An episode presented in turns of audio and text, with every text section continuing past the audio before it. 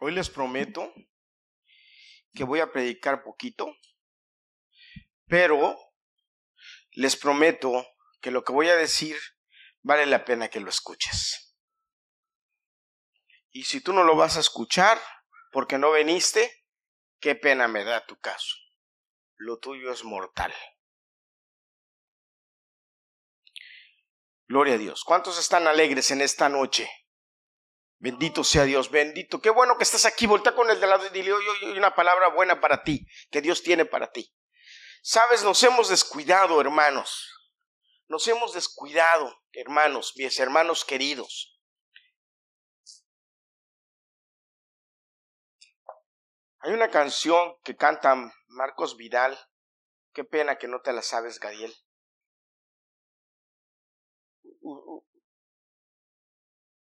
No la voy a cantar ni nada, nada más estoy haciendo referencia a eso. ¿Tú has oído a Carlos Vidal, eh, Bárbara? A Marcos Vidal, ¿verdad? No, Marcos Vidal, perdón.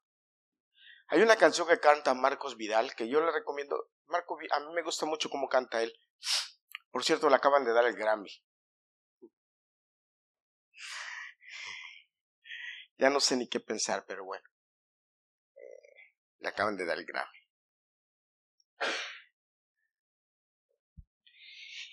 Y es una canción que canta Vidal que dice, dice, la canción dice, ¿por qué ya no nos hablas, Dios? ¿Por qué no nos escuchamos tu voz? ¿Por qué no, no nos, nos dices lo que vamos a hacer? ¿Por dónde caminar? ¿Por dónde ir? Y en la misma canción, entonces, le dice, él mismo se responde Vidal y, le, y, se responde lo que le respondió Dios a Job. ¿Se acuerdan lo que le respondió Dios a Job cuando Job le habló a Dios y lo, y lo retó? Job retó a Dios. En ese texto se basan los judíos para decir nosotros podemos retar a Dios. Yo creo que no retarlo más bien, pero sí si le podemos decir a Dios en base a su palabra, tú dices esto. Tú dices esto en tu palabra. Yo le he dicho a Dios, Señor, no soy yo. Tu palabra dice esto. O sea, tú estás comprometido. Ahora hay un problema aquí. Bueno, Vidal le dice esto y entonces él mismo se contesta, le dice, ok, ciñete Ok, dices, ¿por qué yo no le hablo a, hoy en día a los hombres como le hablaba a Moisés, como le hablaba a, José, como le hablaba a, Abraham. Pero ¿dónde están los hombres que eran como Abraham? ¿Dónde están los hombres que eran como Elías? ¿Dónde están los hombres? Sí. ¿Dónde están los hombres como por ejemplo Sadrash, Mesach, Abednego? Es difícil, hermanos. Y, y yo creo como cristianos, como cristianos hermanos, no hemos entendido. Y yo quisiera invitarte a que esta noche la palabra de Dios nos hablara y nos hiciera entender lo importante que es lo que Dios nos ha dado. Liliana me decía eh, en, los, otros, los otros días. Y, y yo personalmente lo tomé como un reto. Me decía, bueno, Herminio, tú le dices a los hermanos y a los jóvenes, ok, cumple tu propósito. ¿Verdad? Yo les digo, cumple tu propósito. Lorenzo, cumple tu propósito. Eh, eh, eh, Gadiel, cumple tu propósito. Daniela, cumple tu propósito. Cris, cumple tu propósito. Juan, cumple tu... Yo les digo a los hermanos, cumpla su propósito, hermano. Pero entonces me decía Liliana, ok, pero ¿cuál es mi propósito? ¿Cómo yo sé cuál es mi propósito? ¿Cómo yo sé qué tengo que hacer? Y hermanos, déjeme decirle, yo, yo fui le pregunté a Dios, ¿qué hago? A ver, ¿cómo le contesto a la gente? ¿Y sabe qué me contestó el Señor? La oración es la clave del éxito. La oración. Mire lo que dice Segunda de Crónicas 7:14. Si se humillare mi pueblo, sobre el cual mi nombre es invocado, y orare. y buscare mi rostro y se convirtiere de sus malos caminos, entonces yo oiré desde los cielos, perdonaré sus pecados y sanaré su tierra. Y déjeme decirle, hermano, hoy más que nunca, hoy más que nunca, necesitamos orar. Hoy más que nunca necesitamos ser cristianos de oración. Déjeme decirle algo, hermano. Somos lo que somos por la oración. Y esto, y esto, déjeme decirle, a mí me pegó. Me pegó fuerte. ¿Sabe qué me dijo el Señor? La congregación, tu congregación está como está por la oración. Yo me quedé y dije, órale. Yo me quedé y dije, ¿en qué problema me metí? Y no es algo que no sepa, yo lo sé. Pero parece que se nos olvidó. A mí personalmente se me olvidó. Pero yo te quiero decir en esta noche, hermano, que Dios está necesitando gente que esté dispuesta a pararse en la brecha a orar. Porque la Biblia me dice a mí que yo tengo que ser una persona, si yo soy cristiano, si me digo ser cristiano, tengo que ser una persona de oración.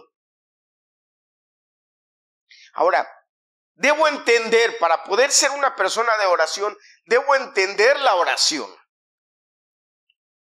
No solamente entenderla, sino tener un hábito de oración. ¿Por qué se nos hace tan difícil orar? ¿Saben por qué se nos hace tan difícil orar, hermano? Porque el diablo sabe que es un arma poderosa. Y obviamente te va a estorbar para orar. ¿Qué es orar? Primero vamos a definir, ok, ¿qué es orar? Porque yo le puedo decir, pues usted es cristiano, ¿verdad? Usted sabe lo que es orar. Yo le digo a mi esposa, ¿tú sabes lo que es orar? Me dice, sí, claro. Yo le puedo preguntar a usted qué es orar. Pero hay algunas cosas, estoy seguro, de la oración que usted no sabe. Y hoy yo quiero aclarárselas o, refrescárselas o dárselas a entender. Fíjese, hermano, orar es hablar lo que la palabra de Dios dice sobre mi vida. ¿Me escuchó? Fíjese, orar es hablar lo que la Biblia dice sobre mí. Hablársela a Dios, decírsela a Dios. Yo oro mucho así, yo le digo a Dios, tu palabra dice esto, hazlo sobre mí. Fíjese, le voy a contar un testimonio.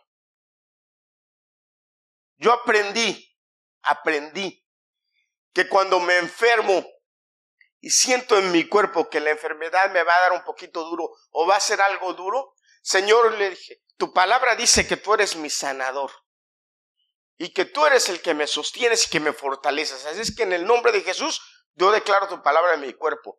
Y, y entonces me muevo bajo esa forma. No me quedo. Pregúntele a mi esposa. ¿Verdad que yo no soy así? Pregúntele a mi esposa, en serio, se lo estoy diciendo. No me que, ay, estoy enfermito, pásame la mano. Ay, me siento malo. Me baño, me trato de arreglar. Yo dije, fíjese, le voy a contar algo. Cuando me operaron, la última vez que me operaron del corazón, no, la última vez, la vez que me operaron del corazón, eh, eh, eh, yo, no, yo no me rasuré hasta que fui a la casa y me rasuraron. Y después de que vi las fotografías y dije, qué feo me veía con, con la barba. Y yo dije, si Dios no quiera, un día otra vez voy al hospital, yo no me voy a dejar mi rastillo, me, me voy a rasurar. Me, para verme bien. Porque no importa que esté en el hospital y que esté, me tengo que ver bien. Hermano, usted tiene que declarar la palabra sobre su vida de bien. Eso es orar. Orar es Dice la Biblia que nosotros fuimos llamados a bendecir. Primera de Tesalonicenses 5:16 dice, mire, búsquela. Quiero, quiero que tenga su Biblia a la mano o su teléfono a la mano y busque. Primera de Tesalonicenses 5, este texto yo me lo sé de memoria, pero yo quiero que lo leamos. ¿Qué dice Primera de Tesalonicenses 5, 16 y 17? El 16. ¿Qué dice? No se lo saben, apréndanselo de memoria. Hoy, en esta noche. ¿Cómo dice? Primera de Tesalonicenses 5, 16. Estad siempre gozosos. Ya se lo aprendió. Primera de Tesalonicenses 5, 16. ¿Cómo dice? Dígalo. Estén siempre alegres. ¿Cómo dice? Primera de Tesalonicenses 5:16. Ese es uno de los textos más cortos de la Biblia. Estad siempre gozosos. Amén. Pero mire lo que dice después. ¿Qué me va a producir gozo? Orar. Orar. Fíjese, estad siempre gozosos, orando sin cesar dar gracias a Dios en todo, porque esta es la voluntad de Dios. O sea, ¿qué me va a producir gozo? ¿Qué me va a hacer estar siempre gozoso? Orando siempre, dándole gracias a Dios en, repítalo conmigo, en todo. Hermano, nosotros tenemos que ser gentes de oración. Hermano, déjeme decirle algo, lo, iba a decir más adelante, pero ya lo voy a decir ahora. Yo soy la, gran parte de lo que soy lo soy por la oración de mi mamá. Yo soy un producto de las oraciones de mi mamá. Mi mamá era una mujer de oración, oraba, lloraba, lloraba, lloraba, lloraba. Y yo me pregunto es, ¿por qué no aprendimos de nuestros padres esto? Mi papá era un hombre que todavía se hincaba de rodillas a orar. Mi mamá no, mi mamá no, yo no la veía hincada orando, muy rara vez. Mi mamá era de las que se sentaba abría la Biblia, se ponía su velo, porque allá en la iglesia donde íbamos las mujeres usaban velo, abría su Biblia, tenía su taza de café y estaba leyendo la Biblia y, ora, y volteó la veía que oraba y volteaba y así cerraba los ojos y, luego leía la Biblia. O sea, era una mujer que, pero siempre está y cantando. ¿Sabe qué hicimos nosotros? ¿Cuántos, cuántos vienen a la iglesia, hermanos? ¿Cuántos vienen a la iglesia? Cantamos. ¿Cuánto tiempo cantamos? ¿Cuánto tiempo más o menos duró la alabanza? No, hora y media no, hora y media no. No me aguantan, se me, se me van los hermanos. 35 minutos, digamos, ¿verdad? ¿Sabe que son 35 minutos de oración, hermano? Usted sabe que esos 35 minutos son 35 minutos de oración si usted canta. Si usted declara lo que dicen las canciones. Si usted, pero si usted viene y se sienta allá como no quiero decir quién es, pero con el teléfono y está en otra onda y está clavado en otra situación o platicando, no, no oró, pero esta es oración, hermano. ¿Qué es orar? orar? Orar es declarar bien, decir bien, hablar bien, declarar la palabra de Dios sobre mi vida, decirle a Dios lo que es, alabarle, bendecirle. Eso es orar glorificar su nombre. Consígueme una servilleta chiquita, por favor. Por eso Tesalonicenses dice, oren en todo tiempo. Orar es profetizar la palabra en mi vida. Hoy me va a ir bien, Señor, me pongo en tus manos. Hoy voy a tener un día de bendición. Hoy va a ser un día de victoria en el nombre de Jesús y voy al trabajo. Orar es decir, Señor, bendice a mis hijos, declaro bendición sobre mis hijos. ¿Sabe cuántas veces oró mi mamá por mí? Yo llegué a Estados Unidos a los 22, 23 años solo, sin conocer nada, sin saber nada, sin el idioma. Y a mí, a mí tuve oportunidad de hacer muchas cosas malas y yo siempre tuve cuidado y miedo porque decía, no, yo no puedo. Pero estoy, gracias, estoy seguro que las oraciones de mi madre eran las que me cubrían. Estoy seguro de eso, hermano. Que Dios se movía. Ahora déjeme, déjeme explicarle, este este es un punto muy importante. Orar es declarar quién soy en Cristo. Orar es pedirle a Dios que intervenga. Orar es decirle al cielo que se meta en la tierra. Orar es pedir instrucciones de Dios. pedir bendición.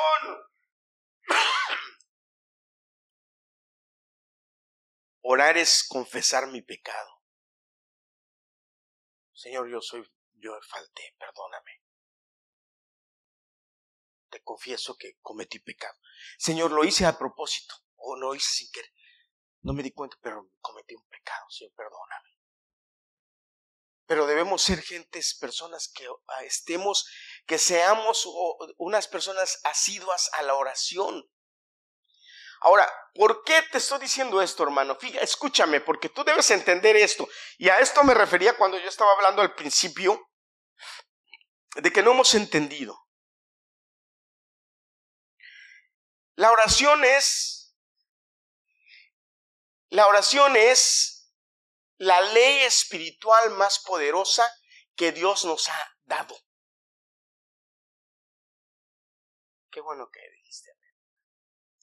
Lo voy a repetir, que tú lo escuches. La oración es la ley espiritual más poderosa que Dios nos ha dado. Y te lo voy a explicar. Y te digo por qué. Porque no hemos entendido esto. Mire, hermanos, estamos como estamos porque no hemos entendido esto. Y me incluyo yo, yo personalmente me Déjame decirle, déjame decirle, después de que yo entendí esto, yo dije, ching, la he regado. Y yo, Señor, no la voy a regar más. Desde hoy en adelante voy a voy a ser un hombre de oración. Voy a estar orando. Es más, hermanos, nuestro servicio de oración debe estar lleno. Olvídese del servicio de oración. Mire, Dios es un Dios de leyes. ¿Cuántos saben que Dios es un Dios de leyes? Ahora, Dios es soberano. Él hace lo que Él quiere. Pero Dios es un Dios de leyes. Dios no rompe sus leyes, Él formó sus leyes. Amén. Ok, bueno. Entonces Dios... Le voy a explicar esto rápido y quiero que lo entienda. Póngame atención. Dios al principio, en la creación, hizo al hombre. cuando hizo al hombre, a Adán y a Eva, ¿qué le dijo a Adán y a Eva? Adán, te bendigo, procrea, gobierna, pero domina sobre todo. Le dijo a Adán, ¿verdad? Domina sobre todo. ¿Qué le dijo? Domina sobre todo. El que tenía la autoridad en la tierra sobre todo lo que había, le dijo Dios a Adán, subyúgalo todo. O sea, todo está bajo, bajo tu autoridad, ¿verdad? Es más, le dijo, ponle nombre a todo. Pero ¿qué pasó? Llegó el diablo y ¿qué le dijo? Engañó a Eva y le robó la autoridad. Legalmente, legalmente se la robó Adán se la dio al diablo. Y desde que Adán se la dio la autoridad al diablo, el que ha tenido la autoridad hasta estos días, porque el príncipe de este mundo es el diablo, es él. Y le digo que ha tenido la autoridad porque mire cómo está el mundo. Mire cómo están las escuelas. Mire cómo está la educación. Mire cómo está. La gente está ciega, no se da cuenta. La gente está ciega.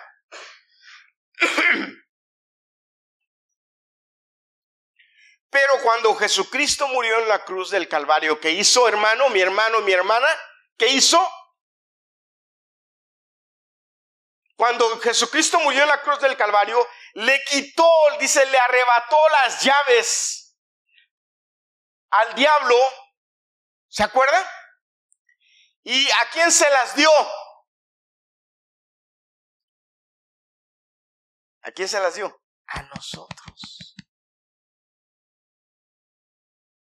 Hermano, yo tengo citas de todo esto. No, no creo que le estoy, se lo estoy. Yo tengo ahorita aquí citas, ahorita se las voy a dar para que usted las lea. No las dio a nosotros. A Pedro le dijo, Pedro, Pedro, te vas a llamar Pedro. y sobre esta roca edificaré mi iglesia. Pero le dijo, te voy a dar las llaves a ti. Pero no, no, no como lo, lo interpreta la iglesia católica, no le estaba diciendo a la iglesia le voy a dar las llaves. A los que creen en mí. Ahorita lo vamos a leer más para que entendamos el punto. Hermanos, se, los dio, nos las dio a nosotros. Pero ¿cómo nos la dio? ¿Cómo trabaja esto? Es muy simple, hermanos, fíjese. Yo oro, yo oro para que Dios intervenga en mi vida. Es la única manera en que yo le doy autoridad legal a Dios para que se meta conmigo. Si no, Dios no se mete contigo. Y menos con nosotros que somos cristianos. Voltee con el de al lado y dígale, menos contigo que eres cristiano, menos contigo que eres tu hijo. Mire, ¿qué pasa? Le voy a explicar, hermano. Esta es una cuestión espiritual muy interesante, usted debe entenderla. Es una cuestión espiritual muy fuerte. Mire, el diablo es el dueño del mundo y de todos los que hacen la voluntad de él. Porque eso dijo Dios, ustedes son hijos del diablo porque hacen su voluntad, ¿verdad? Pero cuando nosotros aceptamos a, a Jesucristo como su Salvador, ¿qué venimos a hacer?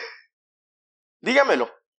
Hijos de Dios. Ya no somos hijos del diablo, ya somos hijos de Dios. Pero entonces, ¿qué somos? Somos libres, dígalo, libres. Esa libertad, ¿a qué nos lleva? A esa libertad, fíjese lo que le voy a decir, fíjese. Esa libertad nos lleva a hacer lo que yo quiera, a decidir yo lo que yo quiera. Pero resulta que mi naturaleza, mientras yo viva en esta tierra, me va a llevar a hacer el pecado, a lo malo. Yo por mi naturaleza no puedo decidir hacer lo bueno, decido lo malo. Entonces, ¿cuál es mi única salida? Mi única opción es decirle a Dios, ven, métete en mi vida, decide tú por mí, guía mis pasos, llévame tú para que yo pueda decidir bien. Y se lo voy a demostrar con lo, con lo que dice la Biblia. Por eso es que yo le digo a usted que si nosotros oramos para que Dios intervenga en nuestra vida, Él entonces interviene en nuestra vida y Él nos dice qué tenemos que hacer, para dónde tenemos que ir, por dónde tenemos que caminar. Miren, Ezequiel 22:39, búsquelo. Ezequiel 22:39. Búsquelo. Perdón. Ezequiel 22. Ok, no lo tengo. Perdón, estoy equivocado del, texto.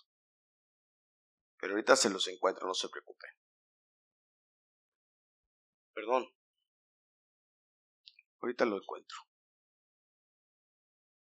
Ezequiel, Ezequiel 22:30. Perdón. Y busqué entre ellos hombre que hiciese vallado y que, y que se pusiese en la brecha delante de mí.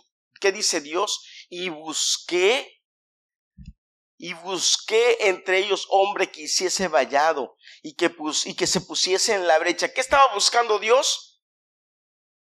Alguien que orara, alguien que estuviera dispuesto a orar, alguien que estuviera dispuesto a interceder alguien que quisiera pararse en la brecha. Y eso lo busca Dios constantemente. ¿Para qué? Para intervenir, para meterse. Porque si no encuentra, no lo hace. Y aquí en este pasaje, tristemente, él no encuentra. Y dice, no encontré. Y sabe qué, hermano, déjeme decirle, hermana, a veces nos está yendo de la patada. A veces nuestra economía está mal. A veces la situación de nosotros está difícil. A veces estamos bien enfermos. Y hacemos de todo, nos vamos al doctor, nos vamos al hospital, corremos para allá, corremos para buscamos soluciones, pedimos prestado, pero no nos vamos en oración a decirle al Señor, Señor, échame una mano. ¿Qué quieres que haga? Señor, a ver, dame una idea. Y el Señor está esperando a ver hasta qué, a ver hasta cuándo mi hijo. Es como cuando el papá tiene dinero y el hijo está necesitando y el papá nada más viéndolo a ver a qué hora me pide. Y el hijo por X o Z no le va y le pide al papá. Pasando trabajo. Y el papá teniendo. Sabiendo que el hijo tiene necesidad. Porque nuestro Dios es así, Él no se mete. Él espera. Hermano, mira, déjame decirte algo, déjame enseñarte algo. ¿Qué? Dios tiene una clase de bendiciones que son para todos. Mira, la lluvia es para todos. ¿Qué quiere decir? O sea, que la comida que produce la lluvia es para todos. Dios le da de comer a todos. En el mundo eso de que no hay comida es un cuento chino de estos miserables sinvergüenzas gobernadores que quieren acabar con, con, nosotros. Comida hay demasiada. Dios produce en la tierra demasiada comida para nosotros. Hermano, ¿sabe cuánta comida se tira en Estados Unidos? Hay latas de comida. ¿A poco en Cuba hay latas? Ahí hay latas de comida.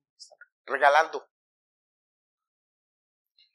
Ropa, casa, tierra hay suficiente, hermano. Dios eh, derrama esas bendiciones normalmente para... Por eso la Biblia dice en Mateo capítulo 5, oye mi hijo, si yo he visto los pájaros que no vista a los hombres, si yo le doy de comer a las aves que no te dé de comer a ti, yo, te, yo les doy de comer. Yo les he enseñado y les he dicho, hermanos, por la comida y por el alimento y por la ropa no se, no se pide, se da gracias. Gracias Señor porque tú me diste. Usted me, va, puede decir, hay lugares para esto donde hay que pedir. Bueno, habrá lugares donde hay que pedir, aquí no. Y hay un problema, hay un problema espiritual muy fuerte, porque es un problema espiritual. Eh, en serio que es un problema espiritual. Pero bueno, eso ya es otro punto. Pero déjeme decirle, hermano, Dios nos está diciendo a nosotros que si nosotros estamos en una constante oración con Él, las verdaderas necesidades de nuestra vida, Él las va a suplir porque Él las va a ver y nosotros, nos va a decir cómo suplirlas. Hermanos, nosotros debiéramos ser personas que no tuviéramos problemas económicos, debiéramos ser personas que estuviéramos bien económicamente siempre, que el dinero nos, nos llegara. Hermanos, yo, yo me admiro porque yo conozco una personita, yo conozco una personita, hermanos, que las bendiciones le siguen. Y a mí yo me admiro de eso. Yo digo, ah, las, las bendiciones las siguen. Algo tendrá algo hará que las bendiciones la siguen. Y yo lo veo, yo lo veo y digo, wow. Yo me quedo así, digo, wow. Hermano, pero mire, la Biblia te enseña eso, pero hay que estar, hay que hacernos nosotros adictos a la oración. Porque la oración es la clave, hermano la clave para que Dios se meta en nuestras vidas, la clave para que Dios se meta con nuestros hijos, la clave para que Dios se meta con nuestras hijas, la clave para que Dios se meta como esposo. ¿Usted sabe qué oro yo? Yo oro, Señor, dame más amor para mi esposa, que la ame, que cuando la vea me derrita, Señor, ayúdame. Yo le digo a Dios así, permite que no sea tan enojón con mi esposa, Señor, por favor, ayúdame con eso, que sea más tranquilo, que la ame, que ame su negocio, que ame lo que ella hace. Dámeles, lloro por ella, Señor, yo le pido a Dios que se meta en la vida de ella. Yo le pido a Dios por mis hijos. Yo estoy seguro que mucho de lo que yo he logrado en esta vida es porque mi mamá oró por mí. Entonces yo lo sé y entonces yo oro por mi hijo. Señor, bendice a mi hijo, mira sus proyectos, mira sus planes, mira la mujer que tú tienes para ella. Señor, ayúdalo en esto, ayúdalo en esto, ayúdalo en esto, ayúdalo en esto, bendícelo, mira Señor, eh, mira Señor, a mi hija, mira Señor. Pero no nada más oro por mi hijo, por mi hija, por mi esposa. Sabe hermano, oro por usted, por nombre por nombre yo pido, por cada uno de los miembros de esta por nombre yo le digo, Señor fulanito, mira, bendícelo, mira fulanito, mira, bendícelo, mira sutano, bendícelo. ¿Y sabe por qué me voy por fila? Para que no se me pierda ninguno, porque ustedes no saben se sientan más o menos en el mismo lugar. Y como yo estoy acá adelante, pues ya sé dónde se siente usted. Señor, bendice, oro, Señor, bendice a mi cuate Andrew, que cuando cumpla tres años se, haga un buen músico. Desde entonces, Señor, dale el talento de que sea un buen músico. Ya estoy orando, ya lo estoy calentando. Y oro por mí. Oro por mí. ¿Y sabe qué le digo al Señor? Señor, quítame lo malo. Quítame lo grosero. quítame lo malhumorado. Lo digo yo para que lo oiga usted. Porque yo sé quién soy. Y yo le pido a Dios que me transforme, que me cambie. Porque al final de cuentas voy a ser el resultado de mis oraciones. Pero yo debo aprender, hermano, a que la llave para yo abrir el cielo a mi favor es la oración. Que la llave para yo abrir el cielo a mi favor no es Netflix, no es el televisor, no es el teléfono. La llave para abrir el, el, cielo a mi favor, hermano, no es ninguna otra cosa, ni ningún entretenimiento, ni nada. La llave para abrir el cielo a mi favor es la oración.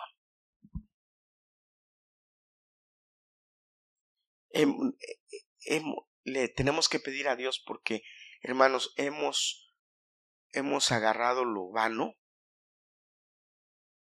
como una prioridad y nos hemos olvidado de Dios, de la oración. ¿Y sabe lo que dice la Biblia? Mire lo que dice la Biblia. Lea, abra su Biblia Santiago 4.2. Alguien, por favor, léame Santiago 4.2. Espero no haber anotado mal las, las, citas. Santiago 4.2. Alguien, por favor, léame.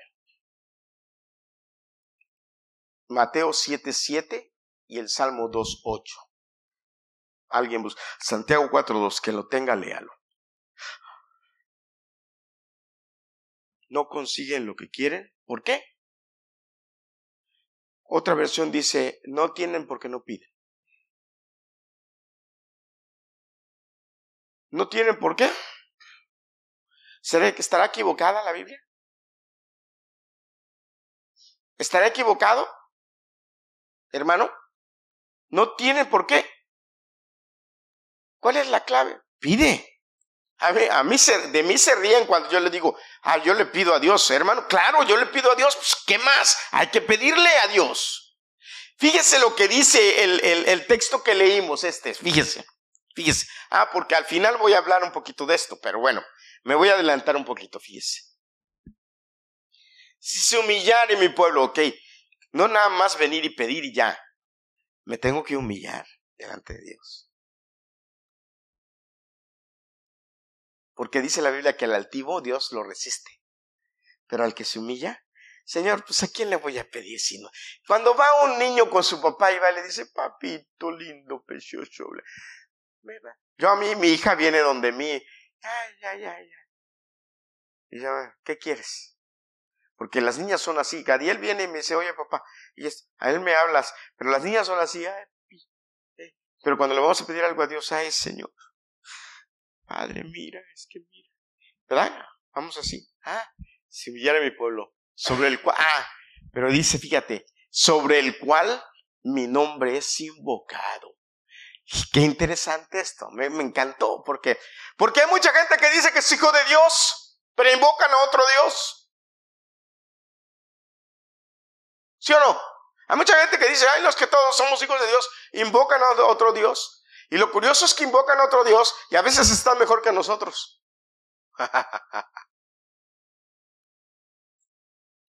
Pero nosotros invocamos al Dios verdadero, porque su nombre es Jesucristo. Hermano, ¿qué más quieres? Tienes el Dios que hizo el cielo y la tierra. Oye, O sea, él dice, Señor, a los que invocan mi nombre. Sí, nosotros invocamos tu nombre. Pero dice, y oraren y buscaren mi rostro y se convirtieron de sus malos caminos. De sus malos caminos. Entonces, ¿qué tengo que hacer? Ah, arreglar mi situación. Pero la forma de arreglar mi situación es ir delante de Dios y decirle, ok, Señor, aquí me alineo contigo. Mira, pero dame. Pero dame. Y si el Señor te dice, sí, yo te doy. Y si te da. Hermano, Dios sí te da, Dios sí te contesta. Dios sí responde. Dios sí te da lo que necesitas. Dios sí te suple tus necesidades. Dios te da más de lo que tú puedes imaginarte. Dios sí cumple sus promesas. Prueba esto que, esto que estaba diciendo Carolina del, de los diezmos y las ofrendas, hermano, eso es lo de menos. Podemos hablar de salud física, de salud mental, de salud eh, eh, emocional, de la bendición de nuestros hijos, de muchas cosas que son muy importantes. Dios responde. Pero hay que ir en él en oración. Pídale. No tenéis porque no pedís. Mateo capítulo 7, versículo 7 dice, pedid y se os dará. ¿Cómo dice? Son reglas, son leyes de Dios. Dios no cambia sus leyes. Pide y recibe. Pídele a Dios y Él te lo va a dar. Y luego más adelante, no sé si más adelante o antes dice, si vosotros que sois malos les das buenas cosas a sus hijos, ¿cuánto más Dios?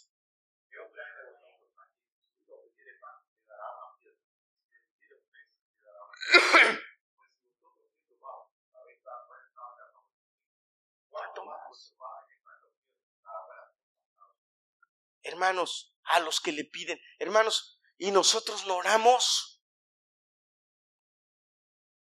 Hermano, perdóneme, no oramos. Y la oración es decirle a Dios, ven, métete en mi vida. Métete en la vida de mi hijo, métete en la vida de mi esposo, métete en la vida de mi esposa, métete en la vida de mi familia. Señor, métete en mi trabajo. Estoy teniendo problemas en mi trabajo, métete en mi trabajo. Señor, métete en mis rodillas, sáname. Ahorita estábamos en la alabanza. Déjeme decirle, ahorita estamos en la alabanza. Y Liliana me empezó a pasar la mano. Y yo me imaginé lo que estaba pidiendo por mí. Yo me lo imaginé. Pero yo fui, la abracé y le dije, fortalécenos, Señor. Todavía estamos jóvenes, necesitamos fuerza. Fortalécenos, fortalece sus músculos, fortalece sus huesos, fortalece su vida, fortalece a mi esposa Liliana, fortalece a la tía Fresa, le dije. Fortalécenos, necesitamos fuerza. A ver, pídale a Dios. ¿Y usted cree que Dios no le da? Mire, hoy me estaba bañando. Hoy, hoy, estaba bañando y me estaba tallando mis piernas. Y yo le dije, fortalece mis piernas, Señor. Bendice mis piernas y empecé a orar. Bendice mis rodillas. Señor, bendice mis, mi corazón, bendice mi, mi hígado, bendice mis riñones, Señor, bendice mis, mis coyunturas, bendice mi cerebro y me agarré la cabeza así, Señor, y que me crezca el pelo. Dije. Sí, usted se ríe, pero yo le dije al Señor que me crezca el pelo, Señor. Porque si la Biblia dice que yo pido, ya si me lo da bien, si no, pues también, pero yo pido. ¿Sí o no? Pida, hermano. Pídale a Dios. Miren, mi hermana Rosa María tiene 63 años. Le pidió un esposo y ya se lo dio el Señor. Si sabe que estoy predicando de eso. Salmo 2.8 dice, pídeme y te daré las naciones. Pídeme y te daré las naciones. Mire, Génesis 1.26, lea. Vamos a leer rápido, Génesis 1.26. No quiero alargarme mucho. Génesis 1.26.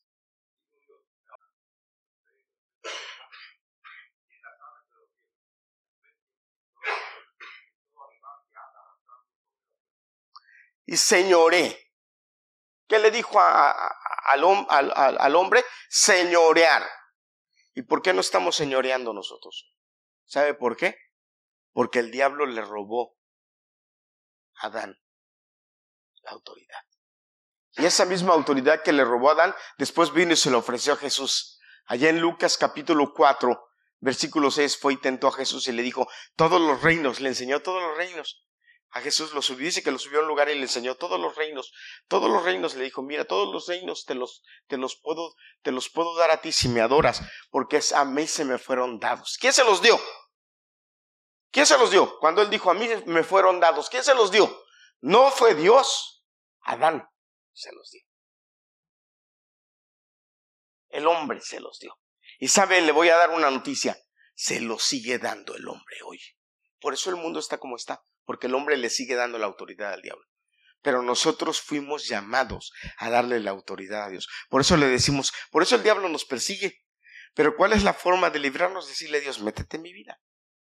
¿Y qué va a hacer Dios? Poner un vallado alrededor de ti. ¿Por qué cree que llegó de donde Job y le dijo, ¿has considerado a mi siervo Job? Y le dijo, ah, sí, pero tú lo tienes. Claro.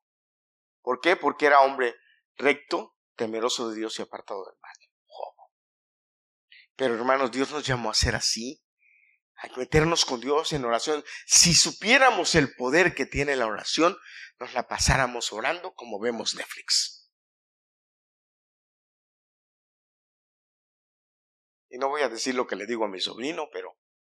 Ah, eso es verdad. ¿Sí o no es verdad? Si supiéramos, si supiéramos.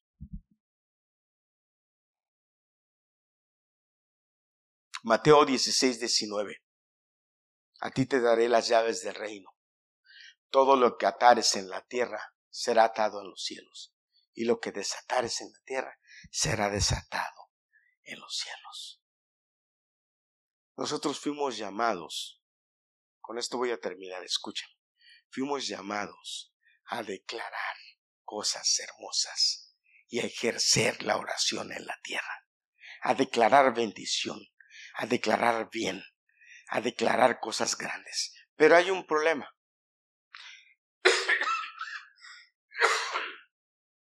Con esto voy a terminar. Primera de Pedro 3:10 dice que fuimos, fuimos llamados a bendecir, no a maldecir. ¿Fuimos llamados a qué? ¿Qué dice Primera de Pedro 3:10? Ya mi, mi lector ahí, que es este, Carlos el que está leyendo. Primera de Pedro 3:10.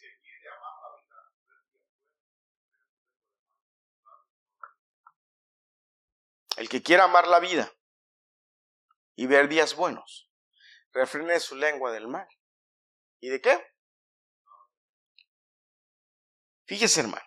Usted me va a decir, pastor, pero ¿qué tiene que ver esto? Ok. Es que si nosotros fuimos llamados a orar, fuimos llamados a bendecir, a hablar bien, a declarar bien sobre nosotros, a declarar bendición sobre nosotros, a declarar cosas buenas sobre nosotros y sobre nuestros hijos. Nosotros no fuimos declarados a hablar mal, a declarar cosas malas. Nosotros no fuimos declarados a decir, oh, la cosa se está poniendo fea. Nosotros fuimos a, declarar, es, vamos a estar bien con la bendición de Dios. Nosotros no fuimos llamados a declarar que la cosa va a estar. Si Dios nos un día nos da palabra y nos dice que declaremos algo, es diferente. Pero mientras Dios no nos diga, hermano, nosotros fuimos llamados a bendecir. Nosotros fuimos llamados a decir bien. Nosotros fuimos llamados a traer luz, a traer esperanza, a declarar el día de bendición de Dios, a decir que las cosas van a estar bien, porque si estamos en Dios, tienen que estar bien. Nosotros fuimos llamados a eso. Dice el Salmo 19:14, sean gratos los dichos de mi boca y la meditación de mi corazón delante de ti, oh Dios. Sean gratos los dichos de mi boca. Lo que yo diga que sea bueno, yo no fui llamado a decir cosas malas. Yo no fui llamado a declarar cosas malas. Perdone, hermano, déjeme decirle. Yo no fui llamado a andar en chismes. Yo no fui llamado a andar hablando mal de mi hermano, de mi hermano, de fulano, de fulana, o a decir o a maldecir. Ni siquiera a mis hijos, ni a mi esposo. Ya me tienes cansado eres un bueno para nada, o contigo la cosa, este matrimonio no sirve, esta situación no sirve, oh, ya estoy cansada de esta situación. No, nosotros fuimos llamados a hacer bendición, a hacer, hablar bien. A mí me encantó un día que le dijo mi esposa a una mujer que se le acercó y le dijo, oh, es que la situación, pídele amor por tu esposo. Dile a Dios que te dé amor para tu esposo. Hermanos, y la pareja sigue juntos. Porque es que Dios, Dios, nosotros somos presos de lo que decimos. Somos presos de lo que decimos, para bien o para mal. Para bien o para mal. Hermanos, y si nosotros hablamos bien, entonces todo nos va a salir bien. Todo va a estar bien. Todo nos va a funcionar bien. Y le voy a decir algo, hermano. Si usted no es una persona de oración, entonces usted debe ser una persona que se calle. Si usted no va a orar, cállese. Si usted no tiene nada bueno que decir, no diga nada. Mi esposa me, regañó unos, estos últimos días y me dijo, tú tienes, de viejo tienes que ser prudente. Y yo dije, sí, es verdad. Debo ser prudente, debo saber lo que digo. Pero hermanos, no porque soy viejo, sino porque soy cristiano. Nosotros como cristianos debemos saber qué decimos porque atamos con nuestra boca, para bien o para mal.